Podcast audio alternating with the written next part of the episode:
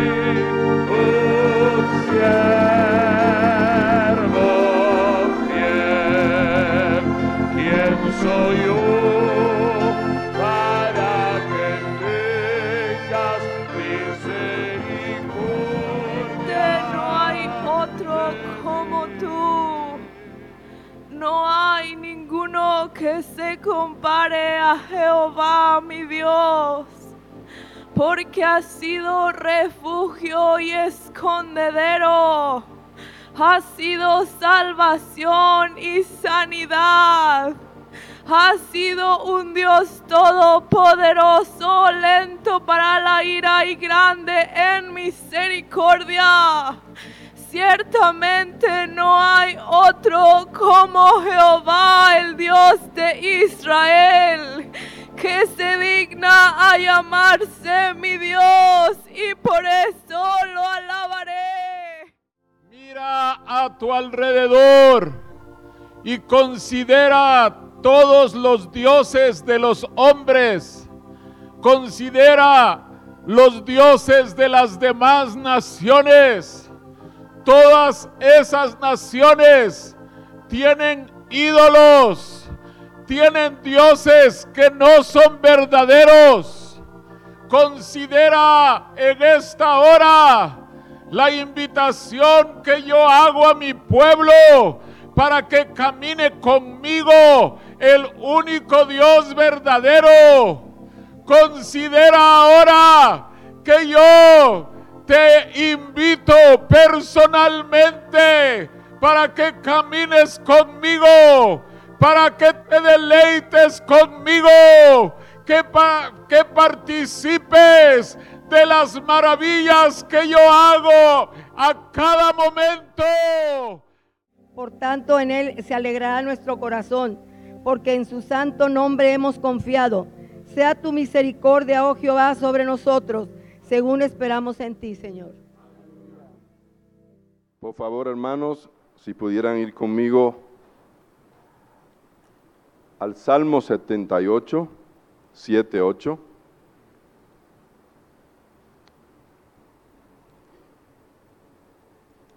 En su verso 12.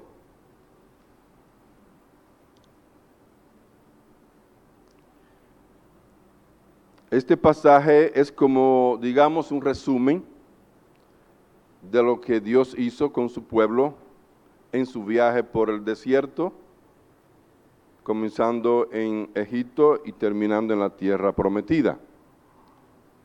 Dice el verso 12, delante de sus padres hizo maravillas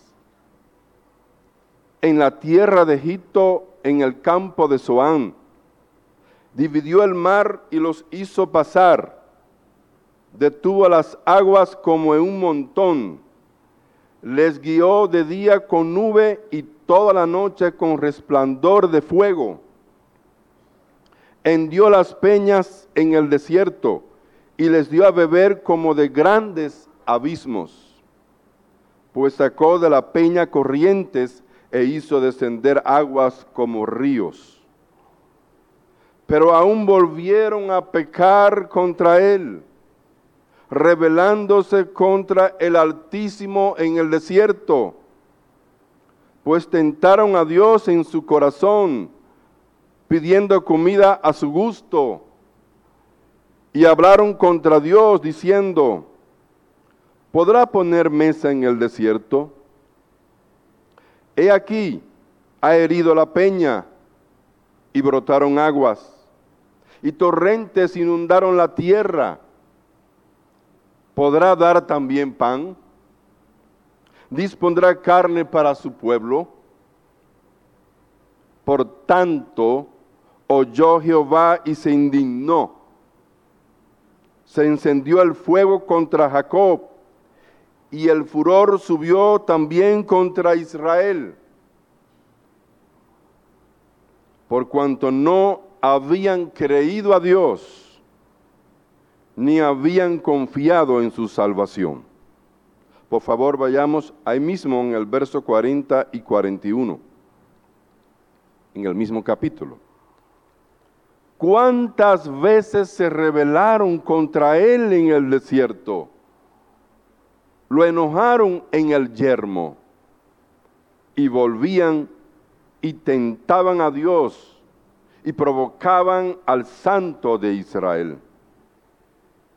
En este último verso, específicamente en su parte final, donde acabamos de leer que dice, y provocaban al santo de Israel,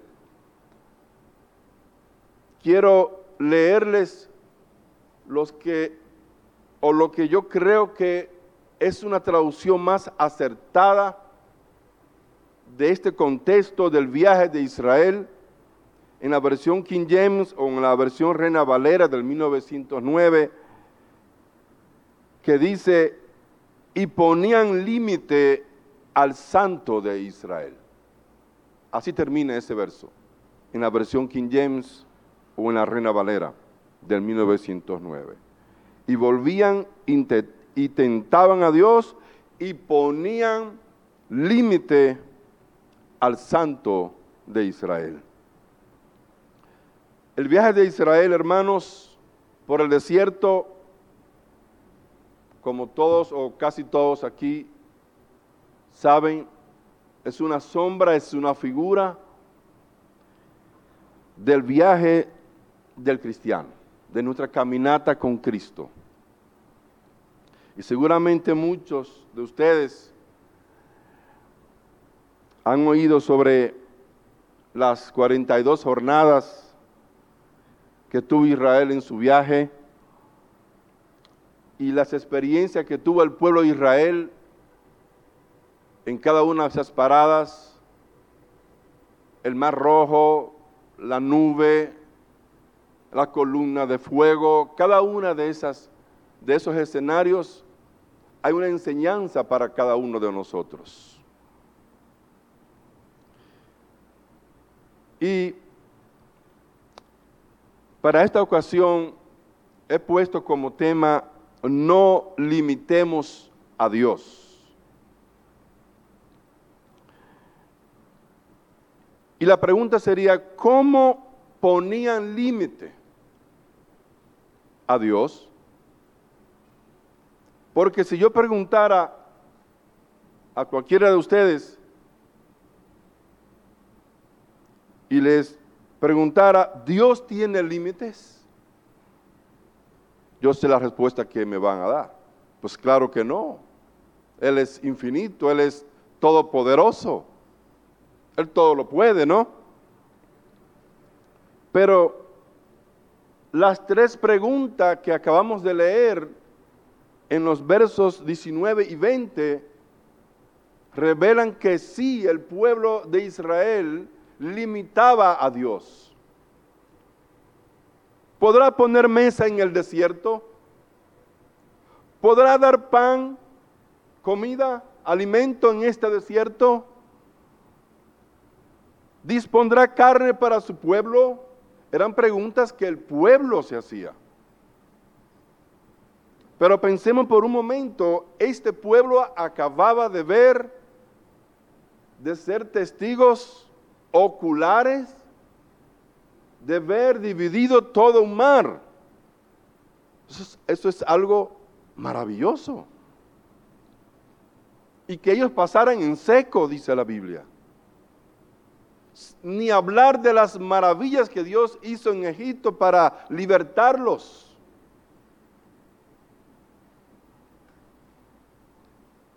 Y que ellos ahora preguntaran, ¿será que Dios podrá darnos pan, carne? ¿Será capaz Dios de eso? Por eso digo que guarda mucho sentido la traducción de la King James cuando dice, y ponían límite al santo de Israel. Hermanos, ellos olvidaron las obras pasadas que Dios hizo en medio de ellos. Y cuando ellos olvidaron esas maravillas pasadas, los llevó a limitar a Dios. Dios quería hacer cosas mucho más grandes. Pero ellos, debido a su incredulidad, limitaron a Dios.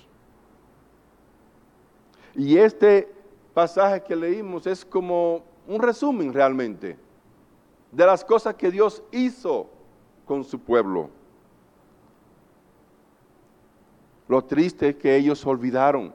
El Salmo 106, verso 13 dice, bien pronto olvidaron sus obras no esperaron en su consejo, se entregaron a un deseo desordenado en el desierto y tentaron a Dios en la soledad. Bien pronto olvidamos, hermanos. Y podemos hacernos la pregunta, ¿estamos nosotros limitando a Dios hoy en nuestra vida? con nuestro hablar, con nuestra forma de vida, con nuestro actuar.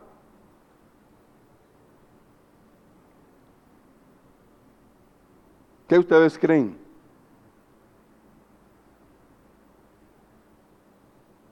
Tenemos la misma tendencia nosotros. En el libro de Hebreos, hablando de este mismo viaje de Israel en su capítulo 3, verso 16 en adelante, dice, ¿quiénes fueron los que habiendo oído le provocaron? ¿No fueron todos los que salieron de Egipto por mano de Moisés? ¿Y con quién estuvo él disgustado 40 años? ¿No fue con los que pecaron cuyos cuerpos cayeron en el desierto? ¿Y a quienes juró que no entrarían en su reposo? Sino a aquellos que desobedecieron. Hermanos, Dios quería bendecirlos con el reposo. Una gran bendición. Pero ellos olvidaron sus obras pasadas y limitaron a Dios. Dios, Dios no pudo terminar la obra que Él quería hacer en ellos. Verso 19 de Hebreos 3 dice, y vemos que no pudieron entrar a causa de incredulidad. Lo que dice el Salmo 78 que ya leímos el pasaje en su verso 22 por cuanto no habían creído a Dios. ¿Qué es no creer en Dios? Ser incrédulos, incredulidad.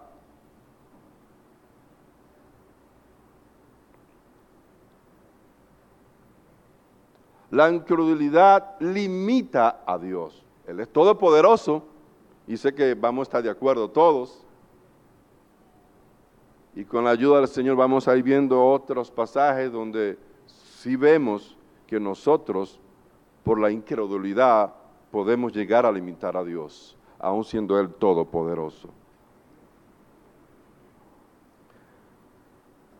Pero cuando olvidamos sus obras, ¿qué sucede? La obra de Dios que Él quiere hacer en ti y en mí se ve afectada, se ve limitada por la duda, por la falta de confianza en Dios por la incredulidad. Vamos a ver algunos ejemplos en la Biblia que pueden ilustrar muy bien esto. Todos hemos oído hablar de Abraham, nuestro querido padre, ¿no? En Génesis 17.1, Dios, o dice la escritura, era Abraham de edad de 99 años, cuando le apareció a Jehová y le dijo, yo soy el Dios todopoderoso, anda delante de mí y sé perfecto. La verdad, hermanos, es que para un hombre como Abraham y su mujer Sara, dos viejitos, eh, de una edad muy avanzada, no habían podido tener hijos, Sara era estéril, y a eso eh, hay que sumarle la condición física de ellos, eh, donde el ser humano llega a un punto, a una edad que ya no puede procrear hijos.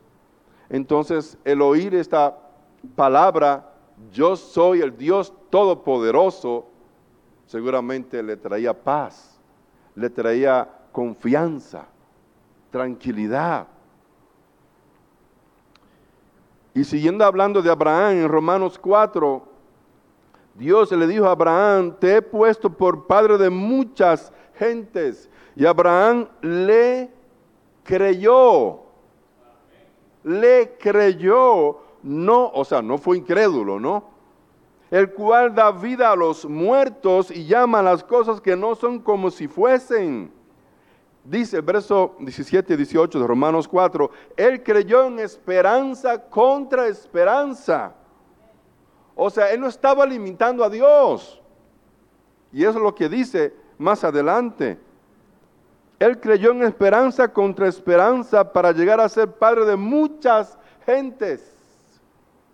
Conforme a lo que se le había dicho, así será tu descendencia. Y no se debilitó en la fe al considerar su cuerpo. O sea que obviamente Abraham como ser humano, pues, ¿y yo para dónde voy? mi edad, mi condición, no tengo fuerzas. Y menos esta mujer. ¿Para dónde vamos? ¿Qué podemos lograr? Pero qué lindo, este hombre dice que no se debilitó en la fe, considerando su cuerpo, su condición real. Es muy obvio, humanamente hablando, ¿no? Imposible tener hijos. Imposible ser padre de muchas gentes. Eso no cabe en una cabeza humana. Imposible. Verso 20 de Romanos 4 dice, tampoco dudó por incredulidad de la promesa de Dios, sino que se fortaleció en fe, dando gloria a Dios. Hermanos y hermanas, ¿qué idea tenemos nosotros en cuanto al poder de Dios, pregunto yo, ¿verdad? Eh, en cuanto a la majestad de Dios, su gloria, o lo que Él puede lograr, lo que Él puede hacer. Con frecuencia vemos nosotros, los seres humanos, nuestros problemas personales como muy grandes, ¿no? Hasta que lo comparamos con lo de otros. Pensemos nosotros en el pueblo de Dios cruzando el desierto por 40 años. Se calcula que aproximadamente pudo haber eh, dos millones de personas entre hombres, mujeres, niños. Y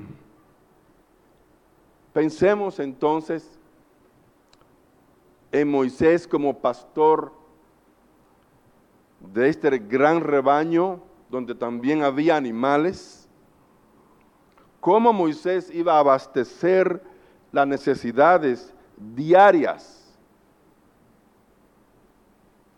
dar de comer a dos millones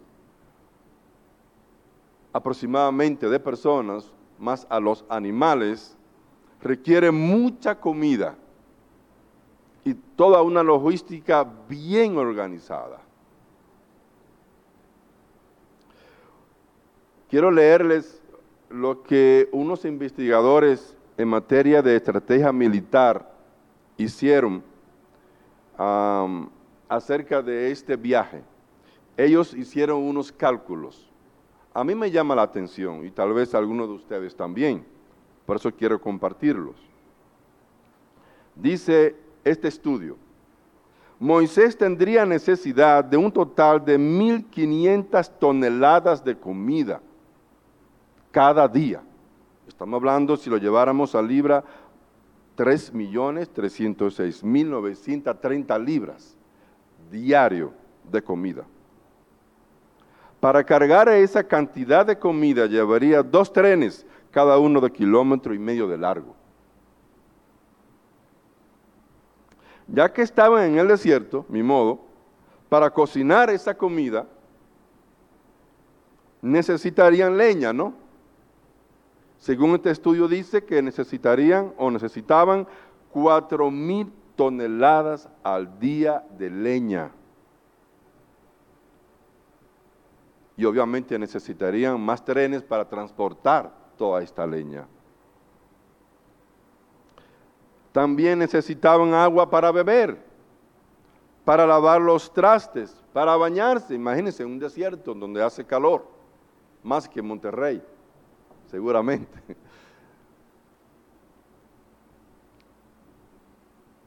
Según este estudio dice que ellos necesitaban 11 millones de galones de agua por día.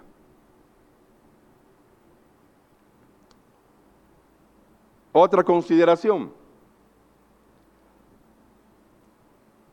Piense solamente en lo que llevaría a cruzar el Mar Rojo en una noche si cruzaron en una sola fila, hubiera necesitado una fila de mil kilómetros de largo durante 35 días para cruzar en una noche. La brecha en el mar hubiera necesitado ser de cuatro kilómetros de ancho para poder facilitar a cinco mil personas cruzar pecho a pecho. Para que acampara tanta gente en un sitio cada noche recuerden, más o menos dos millones con animales, era necesario encontrar un área del tamaño de cualquier ciudad cosmopolita latinoamericana. Ahora viene la pregunta. ¿Cree usted que Moisés tenía todo esto arreglado y planificado antes de salir de Egipto? Imposible. Imposible.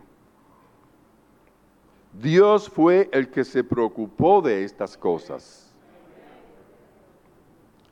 Ahora bien, si lo traemos a nuestros días, si para un pueblo entero Dios fielmente suplió todas las necesidades que tenían, ¿cree usted que Él tiene alguna dificultad, algún problemita en suplir las necesidades de un solo individuo o de una sola familia? Imposible, hermanos. Dios no cambia. Él es el mismo siempre. Y esta ilustración sirve para que nosotros veamos que hay un Dios que no tiene límites. Así de simple. La vida de Job nos enseña a nosotros también a ver a un Dios que no tiene límites. Estando Job en una condición como pocos hombres tal vez en la historia han tenido o han estado, que después de tener una posición bendecida por Dios mismo, hijos, casa, esposa, bienes, de repente todo se le viene abajo, de la noche a la mañana.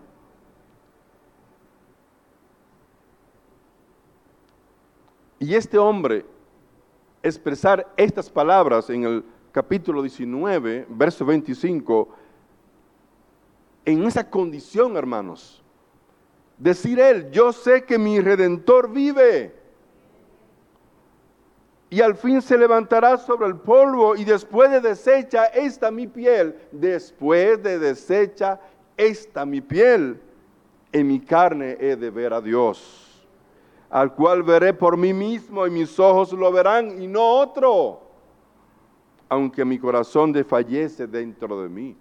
E, ¿Estamos entendiendo esto, hermano? Aunque mi, mi corazón está muriendo, debilitándose, desfalleciendo.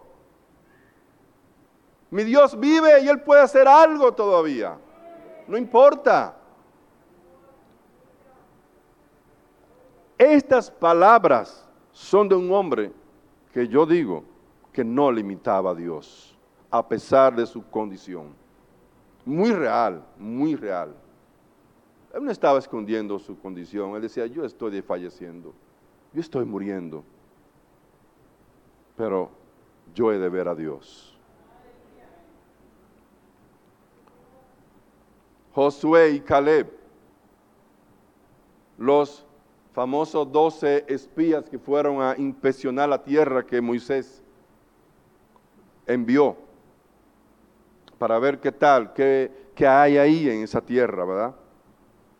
Y de estos doce, el informe de diez de ellos,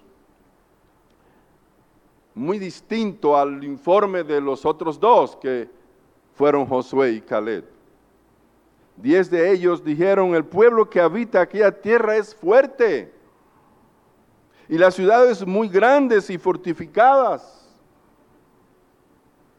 Y también vimos allí a los hijos de Anac, gente gigantes, fuertes, poderosos, grandes.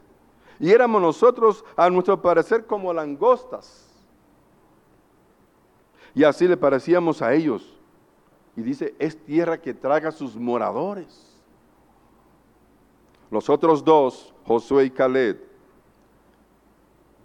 dicen, esta tierra es en gran manera buena. Miren cómo cambia el enfoque.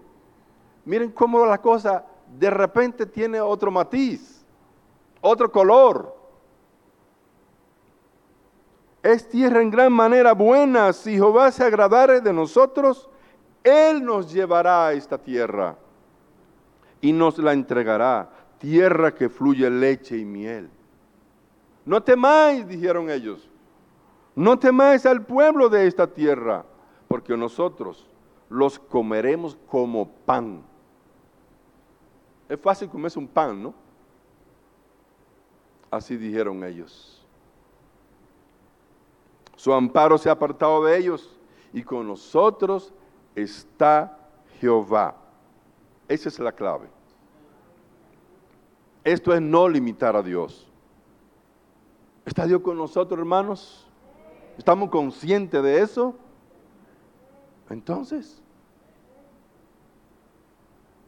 al menos parte del reporte de los 10 que dieron un informe negativo, por lo menos parte era cierto, o si no todo era cierto. Sí, ciudades eh, fuertes, eh, habían gigantes, habían muros, murallas, etc. ¿Pero qué? ¿Para Dios es algo? ¿Es algo eso para Dios? Y más adelante en números 14, 11, dice, Jehová dijo a Moisés, ¿hasta cuándo me ha de irritar este pueblo? ¿Hasta cuándo no me creerán? ¿Qué significa? Que eran incrédulos. No le creían a Dios. Con todas las señales, dice. O sea, maravillas que he hecho en medio de ellos. ¿Hasta cuándo me van a creer? Habiendo yo hecho tantas maravillas como la palabra que oímos en, ahorita, hace un rato, en el tiempo de, de profecía. Dios hace maravillas. Amén. ¿Y no era Egipto más grande como nación que las ciudades que vieron los espías? Siendo Egipto un imperio, ¿no era más grande que esas ciudades que los espías habían visto? ¿Y Dios no destruyó a ese imperio, Egipto? Pero ellos olvidaron en las obras de Dios ellos olvidaron que Dios había hecho maravillas en Egipto, en ese imperio impío, perverso. Y al olvidar las obras de Dios, vieron ahora estas ciudades como enormes, imposible de entrar.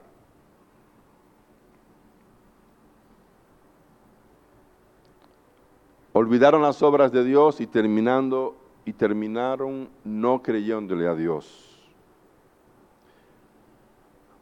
Hay otro pasaje que yo quisiera y quiero compartirles que a mí lo personal me impacta mucho y es los de los amigos de Daniel, Sadrat, Mesad y Abednego. En Daniel 3:16, Sadrat, Mesad y Abednego respondieron al rey Nabucodonosor. Sabemos, ¿verdad?, esta historia. Nabucodonosor quiere que todo mundo se arrodillara ante la estatua, adorara la estatua que él había hecho. Y llegó la noticia, ¿verdad? Eh, la información eh, de que estos tres hombres no querían eh, adorar su estatua. Sadrán, Mesad y Abednego. Pero ellos dijeron, no es necesario que te respondamos sobre este asunto. Oigan, no es necesario. O sea, no hay que discutir. No hay problema. He aquí nuestro Dios a quien servimos puede librarnos del horno de fuego ardiendo. Y de tu mano, rey, nos librará. Y si no, hermano, esto es muy importante. Fíjense la condición de estos tres hombres, al riesgo de sus vidas. Ellos podían darse como hombres muertos. Imagínense decirle no a un rey, y más en ese entonces. Cuando ellos dicen Dios puede librarnos, ¿qué están diciendo? No limitamos a Dios. Él puede librarnos. Y miren qué lindo. Y si no nos libra, oye, oye Nabucodonosor, no nos vamos a arrodillar. Punto. O sea, Él puede hacerlo. Y si no, ¿Nos vamos a enojar con Dios? ¿Vamos a dejar de leer la Biblia? ¿De congregarnos? ¿De alabar a Dios porque no me libró? ¿No me concedió? ¿No me permitió? No, si Él no nos libra, sepas tú, oh rey, que no nos vamos a arrodillar y seguiremos siendo fieles. Estoy parafraseando aquí. Seguiremos siendo fieles. A esto le llamo yo, hermanos, no limitar a Dios. Él puede librarnos. ¿Sí? Él puede, hermanos. Él es el todopoderoso. Pero si no nos libra, no nos libra, seguiremos amando al Señor y sus caminos. Hermano, por más grande que sea nuestro problema, tribulación, angustia, dolor, Dios puede librarnos realmente. Si aprendemos a confiar en Él, a esperar en Él, como salmista, pacientemente esperé a Jehová. Él se inclinará a mí y oirá mi clamor y me sacará del pozo de la desesperación. Si hay desesperación, sí, yo sé que sí.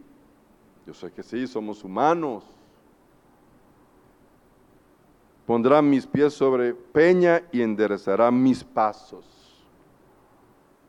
Y si Él decide no librarnos, sea el nombre de Jehová bendito. Yo pasé una experiencia, tal vez todos eh, conocieron, supieron, en el 2020, eh, sí, me me cayó lo del virus también y fue una experiencia muy, muy amarga, muy dolorosa del virus del COVID. Eh, muy desesperante, se me inflamó parte del cerebro y eso me, ocasionaba un, un dolor fuerte y persistente de cabeza que aún con medicamentos no cedía y una fiebre alta y constante. fueron unos días muy oscuros para mí, muy fuertes. Y de alguna manera Dios en su misericordia me hizo entender que yo, que, que Él podía hacer algo. Hermanos, es una situación difícil. Una cosa es hablar de algo y otra es vivirlo. Una situación desesperante, angustiante, incómoda, difícil. Sabiendo que debo comer y no puedo, sin ánimo, sin voluntad, con debilidad. Muy agobiante, muy doloroso, muy incómodo. Una de mis hermanas es médico y me decía, mira, del quinto día al décimo día son los más difíciles. Si llegas al día número 10, si, si logras pasar ese día, está bien. Pero si no. Pero de alguna manera el Señor sí me hizo entender, me hizo ver que Él podía hacer algo. Y llegó un punto, hermanos, en que yo me entregué. Ya yo decía, Señor, me quiero ir. Yo me quiero ir. No aguanto más. Es desesperante. Y recuerdo que precisamente Melanie me estaba ahí y me puso la mano en el hombro y me dijo, no diga eso, no diga eso, papá, no diga eso. Pero hermanos, es una cosa bien difícil. Y me acordé de la vida de Job y de otros pasajes de la Biblia. Y Dios en su misericordia me comenzó, como yo, cuando el Señor me estaba mostrando eso, que Él sí podía hacer algo, yo comencé a darle gracias a Dios. En medio de mi angustia, de mi dolor, de mi prueba, ahí acostado, comencé a darle gracias a Dios, a honrar a Dios, a bendecir a Dios. Y llega a decir, Señor, tú eres el justo. Yo no, yo soy injusto, tú no, Señor. Lo que tú haces está bien hecho. Así decía yo. Así decía yo. Lo que tú haces está bien hecho, Señor. Tú eres el Padre bueno. Tú siempre vas a escoger lo mejor. En medio de mi angustia, así. Pero solamente Dios puede hacer, hermano, darnos esa gracia. Y Él puede librarnos. En el Nuevo Testamento también podemos ver nosotros esta misma palabra. En 2 Corintios, capítulo 6, verso 1. Así pues nosotros como colaboradores suyos os exhortamos también a que no recibáis en vano la gracia de Dios. Porque dice, en tiempo aceptable te he oído y en día de salvación te he socorrido. He aquí ahora el tiempo aceptable, he aquí ahora el día de salvación. Verso 4. Antes bien nos recomendamos en todo como ministros de Dios, en mucha paciencia, en tribulaciones, en necesidades, en angustias, en azotes, en cárceles, en tumultos, en trabajos, en desvelos, en ayunos. Casi nada, ¿verdad? Casi nada. Verso 8, ahí mismo en 2 Corintios 6 por honra y por deshonra, por mala fama y por buena fama, como engañadores pero veraces, como desconocidos pero bien conocidos, como moribundos, mas he aquí vivimos, como castigados, mas no muertos, como entristecidos, mas siempre gozosos, como pobres, mas enriqueciendo a muchos, como no teniendo nada, mas poseyéndolo todo. Hermanos, Y veamos ahora lo que dice. Es muy importante, que es clave aquí. Verso 11. Nuestra boca se ha abierto a vosotros.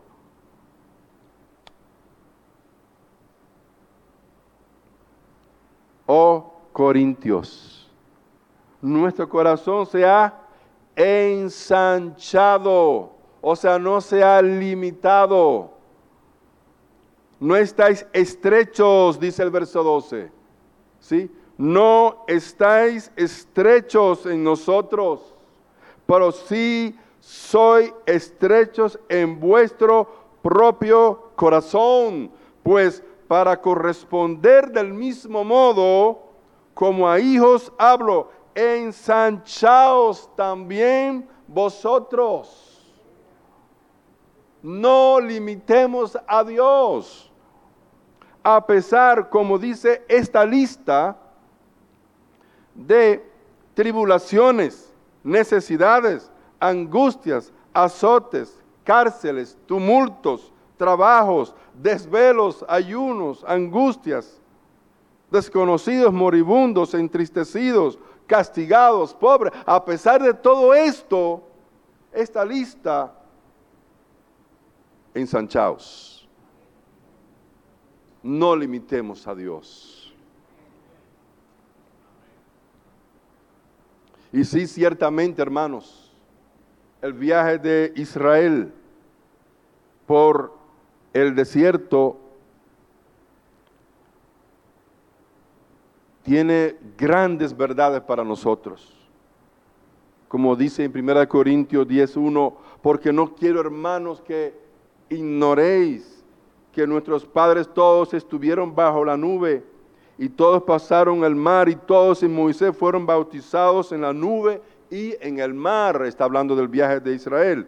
Dice verso 11, y estas cosas les acontecieron como ejemplo y están escritas para amonestarnos a nosotros. O sea, pasamos por, hacemos el mismo viaje, solo que a un nivel espiritual. Y está la advertencia aquí para cada uno de nosotros, para que no cometamos los mismos errores.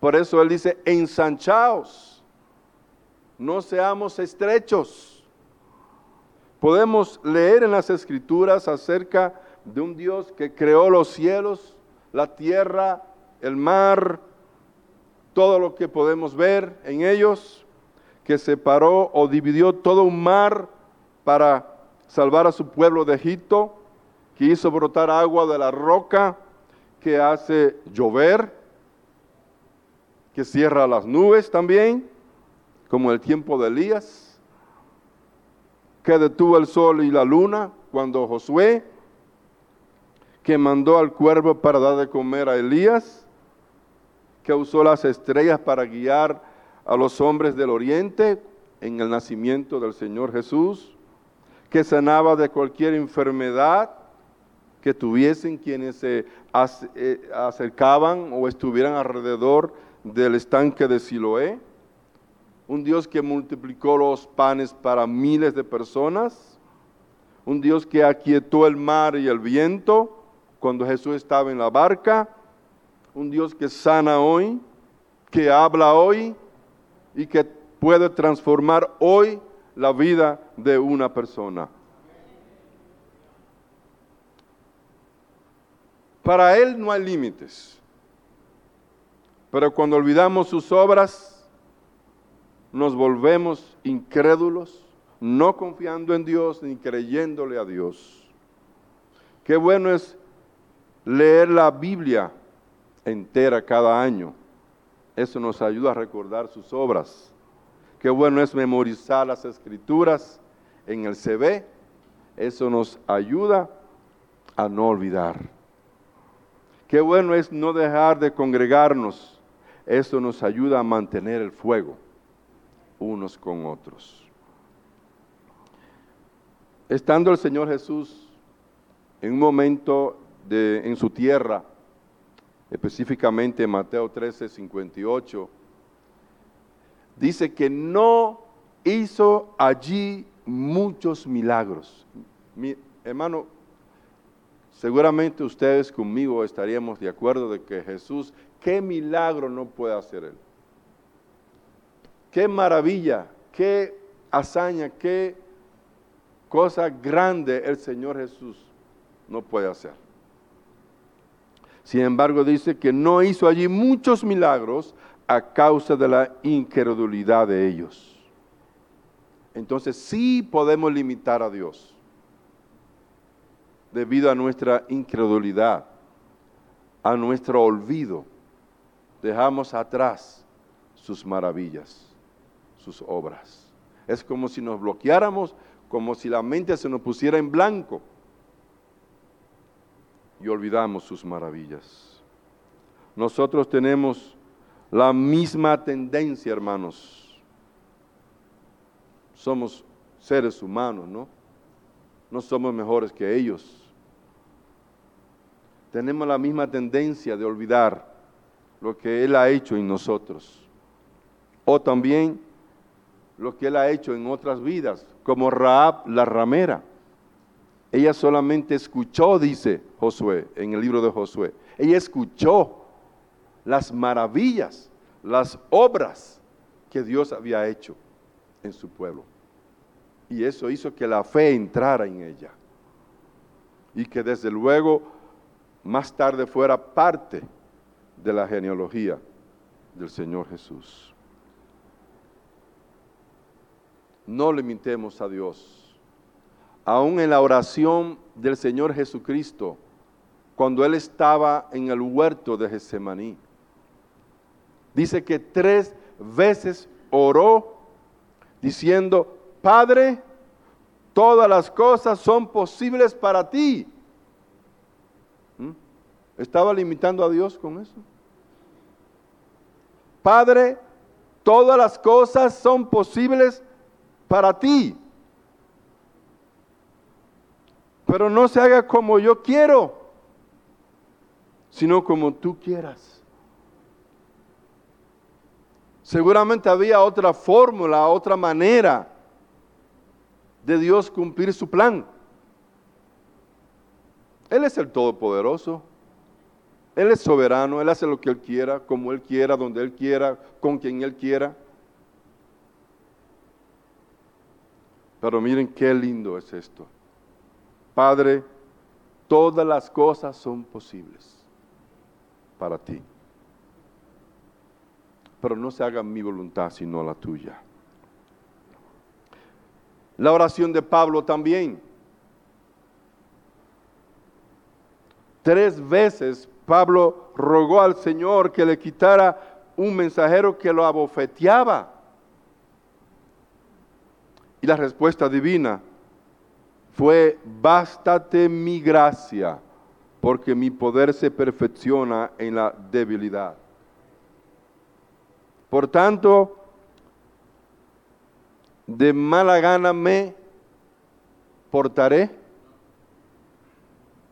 me enojaré, dejaré de orar, de buena gana me gloriaré más bien en mis debilidades.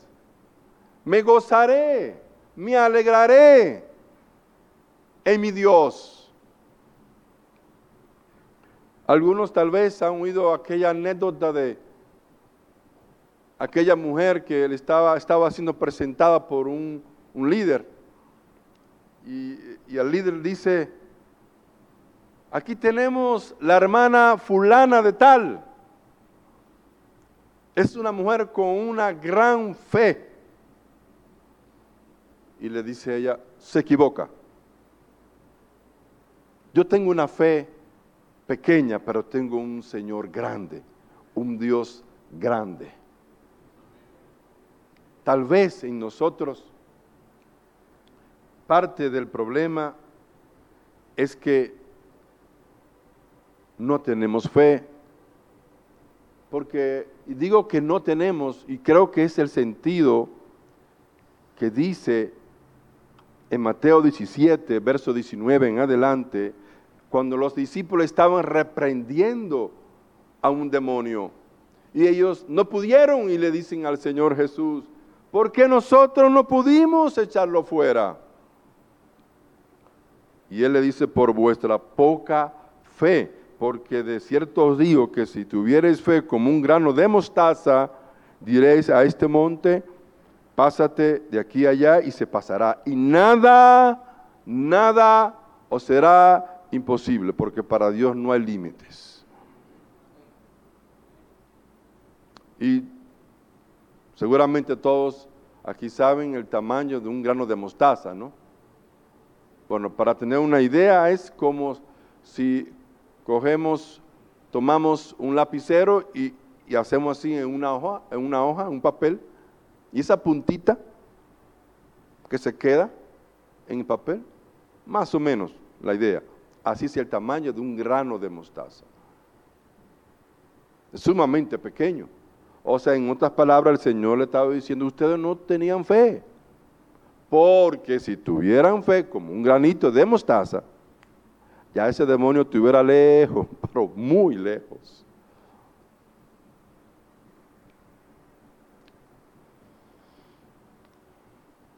Para terminar, hermanos, por favor, vayamos a 2 Corintios 4, 7.